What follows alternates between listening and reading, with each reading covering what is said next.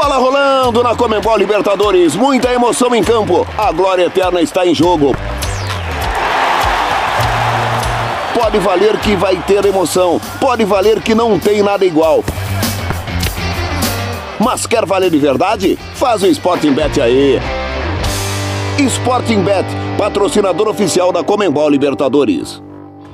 Olá a todos! O Sabia Não está de volta ao seu podcast de curiosidades da Comembol Libertadores. Eu sou Jordana Araújo e hoje vamos falar da Comembol Libertadores Feminina, que terminou neste fim de semana e consagrou mais uma vez o Corinthians. Será que dá para chamar de hegemonia?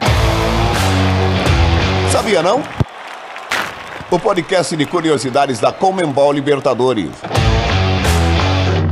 Na despedida do técnico Arthur Elias, que agora se dedicará apenas à seleção feminina, as brabas do Timão garantiram o Corinthians como o único tetracampeão da história da Comembol Libertadores Feminina. A final, aliás, foi marcado por um confronto gigante, nada mais nada menos do que um derby continental, Corinthians e Palmeiras. As brabas venceram por 1 a 0 com gol de Milene. Na campanha do seu quarto título no torneio, o Corinthians passou invicto, foram cinco vitórias vitórias e um empate. As Bravas marcaram 18 gols na competição e sofreram apenas um em seis jogos. Baita campanha. Decisiva na final, Milene também foi artilheira do time na edição, marcando seis gols. E vale registrar mais uma vez que o Corinthians agora é o maior campeão da Comembol Libertadores Feminina, superando o São José, que tem três títulos. Parabéns para as Brabas e ao futebol brasileiro feminino.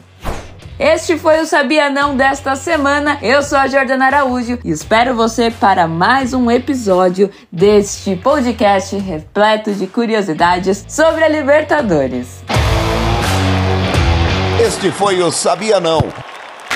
Podcast da Comembol Libertadores, apresentado por Sporting Bet.